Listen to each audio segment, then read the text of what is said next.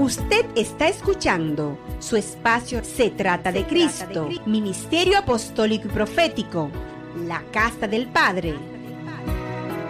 Desde el principio se trata de Cristo.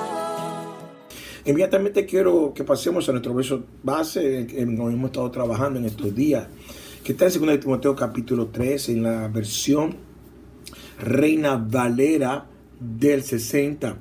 Vamos a leer desde el versículo 1 hasta el versículo 5. Dice, también debes saber esto, que en los posteriores días, aleluya, va a suceder algo tremendo. Dice la palabra, que vendrán tiempos peligrosos. Tiempos peligrosos no por causa del tiempo, sino por causa del carácter de los hombres que habitan en ese tiempo. Versículo 2 dice, porque habrá hombres. Y viene el porqué de los tiempos peligrosos.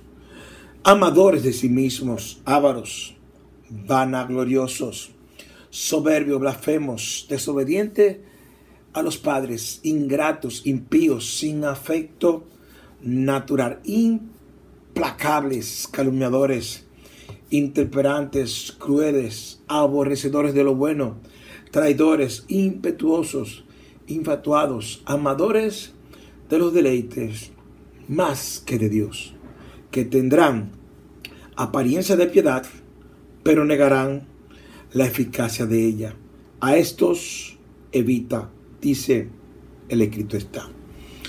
Bueno, esta es la realidad que estamos viviendo en este tiempo. Estos son los hombres que operan en, este, en, esta estación, en este tiempo que nos encontramos. Son hombres que son peligrosos, son hombres que son difíciles, hombres que tienen este tipo de carácter. Nosotros estuvimos hablando en estos días de esta clase de hombres, hombres que no eran cómodos, ellos ninguno, claro, hombres que no eran fáciles, hombres que eran difíciles, bien difíciles.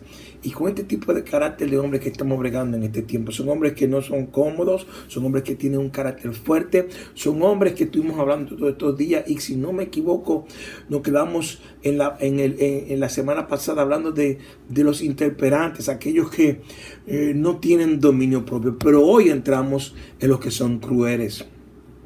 Aleluya. La palabra habla en la próxima característica de estos hombres, que serán hombres que serán crueles. La crueldad y la violencia no son nada nuevo en el mundo. Es increíble eh, poder hablar de esto con ustedes. Es terrible lo que está pasando, pero realmente puedo sinceramente decirle que la crueldad y la violencia no es nada nuevo en este mundo. man. Pablo escribió por inspiración del Espíritu Santo, que en los posteros día a día que tú y yo estamos viviendo ahora, serán marcados por una crueldad particular. Hombres, aleluya, que son tremendamente crueles. Quiero que entiendan esto, lo que les voy a decir en esta hora. Me recuerdo que antes de que entremos en la pandemia, los índices que vivíamos no eran índices fáciles, no eran índices cómodos, eran índices bien difíciles. La situación era bien incómoda. Aleluya, me recuerdo que eh, pasábamos orando, clamando por un tema conocido como feminicidio, un tema que, wow, ¿cómo le explico? Bien, bien, bien, bien incómodo. Los niveles iban subiendo cada día más, cada día más iban subiendo estos niveles, pero sucedió algo. Cuando llegó la intervención del cielo a la tierra, cuando la pausa de Dios fue puesta sobre el sistema llamado mundo y sobre todos los sistemas, aleluya, sobre la vida donde todos nosotros fuimos afectados, cosas cambiaron cosas cambiaron. Pero realmente no podemos negar que la característica de los hombres de este tiempo se conoce por su crueldad. Un artículo del periodo que data del año 1990, de la década del 90, describió cómo un hombre en Oshnar fue acusado de asesinar a su compañero de departamento después de haber discutido sobre la marca de cerveza que el hombre había llevado a casa. El hombre acusado había llevado Natural Light y el hombre asesinado quería que le llevaran Michelob. Mientras derramaba Natural Light por el fregadero de la cocina, fue apuñalado a muerte. Y cosas como esas son las que nosotros enfrentamos en, en este tiempo. No son cosas fáciles, no son cosas cómodas, son cosas difíciles, son cosas que podemos verlas, son cosas que podemos entenderlas. Eh, no entendemos muchas veces cómo es posible, pero por causa de la naturaleza que opera en los hombres de los posteros días, dice la palabra de Dios que serán crueles. Amén. Así que creo que, que- creo que estamos nosotros más adelantados que las generaciones anteriores, pero seguramente más personas han sido asesinadas en nuestro siglo que nunca antes.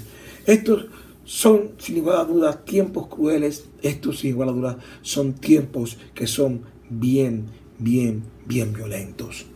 Bendito y alabado sea el nombre de Dios para siempre. Sí, esos son los tiempos que enfrentamos. Sí, esos son los tiempos que tenemos de frente. Sí, esos son los tiempos que día a día podemos ver en que nos encontramos. Tiempos difíciles. Dice que habrá hombres aborrecedores de lo bueno. Y es tremendo esto. Esta palabra, ¿sabe lo que significa? Gente, aleluya, gloria a Dios, que odiarán lo que es bueno.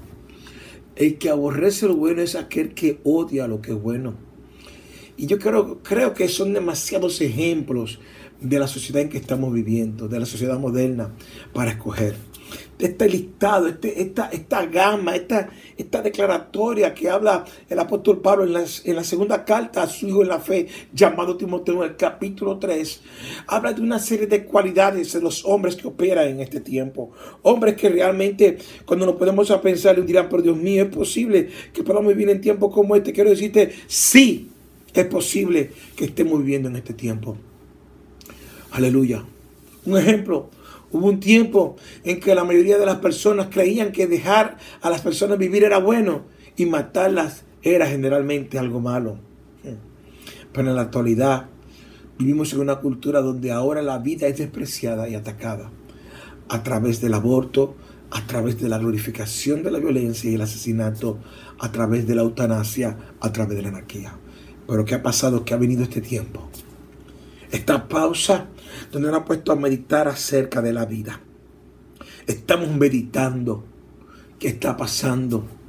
Quiero que sepan que el, el 6 de marzo del año 1996, el Tribunal de Apelaciones del Noveno Distrito declaró que la Constitución de los Estados Unidos le da a cada americano el derecho de matar a otra persona.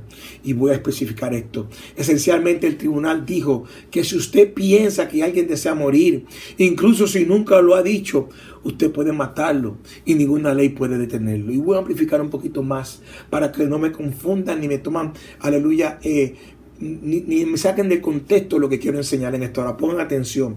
Usted puede matar a alguien si es doctor o enfermera, farmacéutico, un miembro de la familia o alguien especial para la persona que usted cree que quiere morir. La decisión del juez fue la siguiente.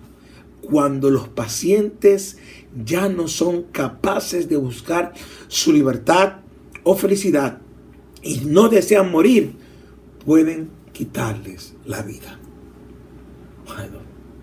El juez federal ligó su decisión directamente al derecho al aborto a solicitud. La razón parece ser que si el Estado debe permitirnos matar a un ser humano en el útero, también debe permitirnos matarnos después. Y esto se me llena de calofrío el cuerpo de estar compartiendo esto con ustedes. Porque se ha perdido el respeto a la vida. Tenemos que tener mucho cuidado con las gentes que llevamos a los poderes ejecutivos de la nación, a los que están en los lugares de eminencia. Tenemos que escuchar su discurso, la manera de pensar. Gente que tiene la tolerancia a la manera de vivir de la otra persona. Gente que no tiene ningún tipo de respeto a la vida. Gente que está de acuerdo con el aborto. Gente, tenemos que tener mucho cuidado. Quiero que entiendan esto. Esto es muy delicado. La vida pertenece al dador de la vida. Y solamente hay uno que da vida. Y ese es Jesucristo. Es el Señor de señores, es el, es el autor, es el consumador, es el creador, es el dador, es la vida. Jesús es la vida, dice la palabra de Dios. Él es el camino, la verdad y la vida. Y nadie llega al Padre si no es por Él. Después habla más adelante acerca de unas cualidades, unas cualidades que tienen estos, estos hombres de tu tiempo. Dice la palabra. Traidores, impetuosos, infatuados. Aleluya. Esto es terrible. Esto es terrible. La palabra infatuado. Aleluya. Gloria a Dios. Estamos hablando de gente que se llena de soberbia. Aleluya Bendito y alabado sea por siempre. En nombre de Cristo. Gente, amadores de los deleites más que los de Dios. O sea, está hablando de una generación de hombres que traicionarán a sus amigos. Son hombres que, eh, que serán imprudentes. Son hombres que se llenarán de soberbia y amarán el placer en lugar de amar a Dios. Cualquier similitud con la realidad en que se ha estado viviendo es pura coincidencia. Quiero que entiendan esto. Aleluya, gloria a Dios. Estas características tratan sobre una misma cosa, el yo. Los hombres son traidores debido al yo. Son impetuosos, imprudentes debido al yo. Son infatuados, se llenan de soberbia debido al yo. Y son amadores de los deleites más que de Dios debido a yo. Esta actitud marcará nuestra época. Podemos estudiar los eslóganes que vienen desde la década del 90, donde decían nada es tabú. Eslóganes que decían rompe las reglas. Aleluya. Bendito y alabado sea por siempre el nombre de Dios. Habían eslóganes que decían no conocer límites. Relájate. Aquí no hay reglas. Desastre de toda inhibición. Encuentra tu propio camino. Eslóganes que decían, todos somos hedonistas, amadores de sí mismos, y queremos hacer lo que se siente bien. Eslóganes que decían, esto nos hace ser humanos. Solo hazlo. Eslóganes que decían, tú tienes derecho a ser feliz. Como si la felicidad dependiera realmente de lo que hiciéramos amén, de complacer los deseos de la carne, los placeres de la vida o a cualquier pensamiento que nos llegue a nuestra mente o que nos llegue a nuestro corazón. Verdaderamente estamos viviendo tiempos difíciles, pero cuando vemos esto nos damos cuenta que el mensaje sigue siendo el mismo. Usted hace sus propias leyes. Usted hace lo que usted quiera. Usted no tiene que rendirle cuenta a nadie. Usted viva la vida como la, la vida loca. Ese es el mensaje que están dando. Usted es el que importa, no importa más nadie. Su universo gira alrededor de usted. Lo que usted haga está bien. Mentira. Mentira del diablo. Mentira del sistema mundo. Mentira de los que nos rodean. No, no es así tenemos dueño. Hemos sido comprados a precio de sangre. La palabra de Dios dice claramente que el que quiera seguir a Jesús tiene que negarse a sí mismo, tomar su cruz y seguirle. No es tan fácil. Aleluya.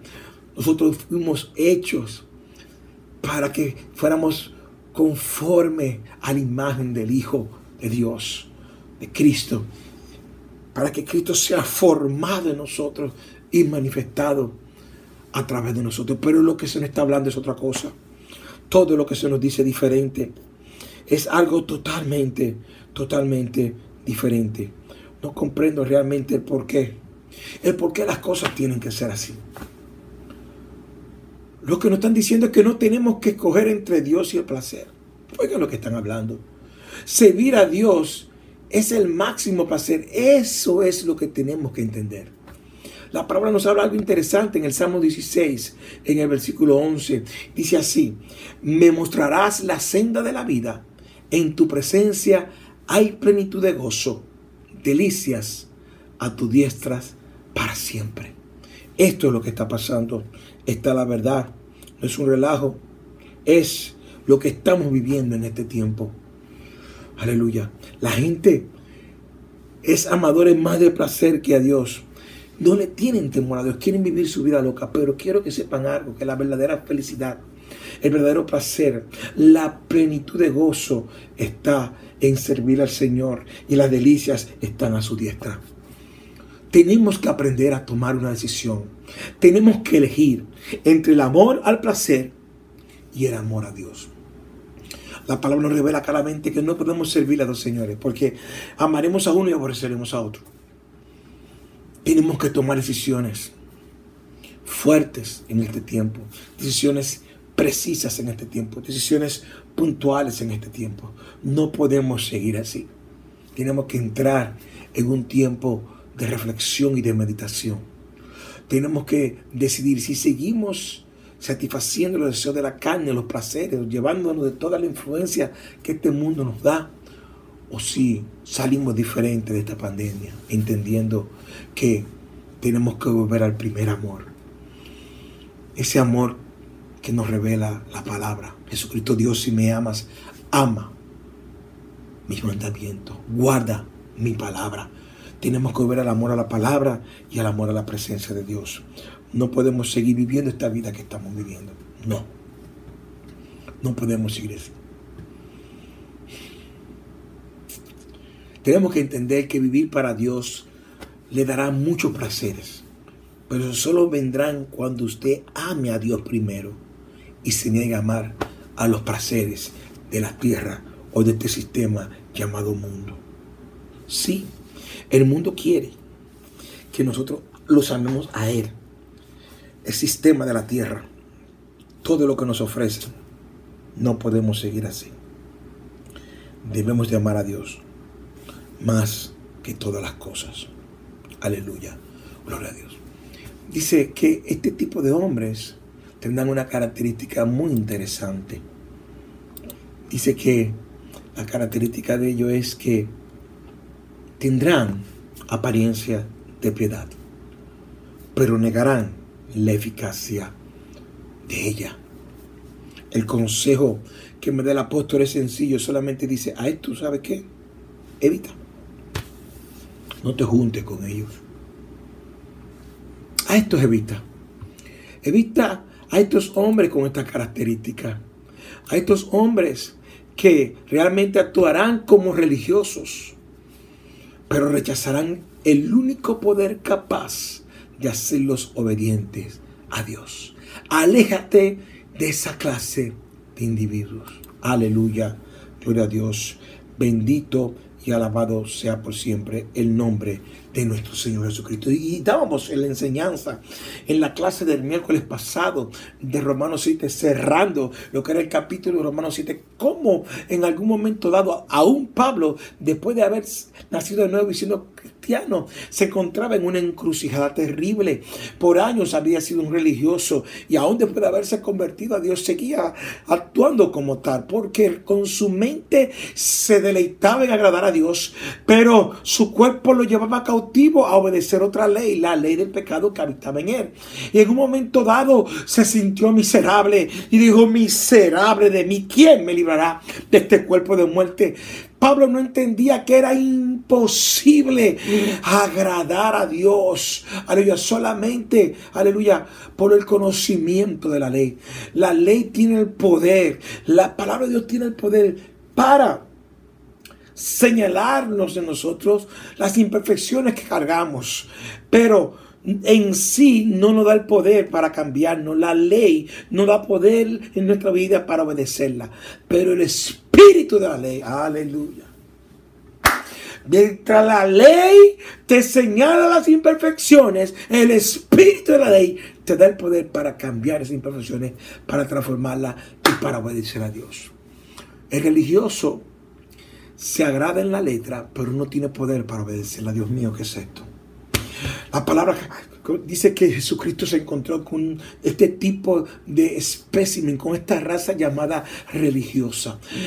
Los, catalogó como fariseos, personas que eran, ¿cómo te explico? Aleluya, gloria a Dios, hipócritas, porque lo que hablaban con la boca le era imposible cumplirlo con su manera de vivir. No es suficiente predicar, hay que vivir lo que predicamos. No es suficiente traer un mensaje en nuestros labios, nosotros tenemos que convertirnos en el mensaje. Y es imposible hacerlo en nuestra propia fuerza. Todo religioso quiere obedecer a Dios en su propia fuerza y al final le pasa como le pasa al apóstol Pablo. Se siente miserable, se, se puede convertir, puede llegar al extremo de convertirse en un fariseo hipócrita o al otro extremo de abandonar la fe por la incapacidad en su propia fuerza de hacerle fiel a Dios. Pero te tengo una buena noticia en esta hora. Usted está escuchando su espacio Se trata de Cristo, Ministerio Apostólico y Profético, la Casa del Padre.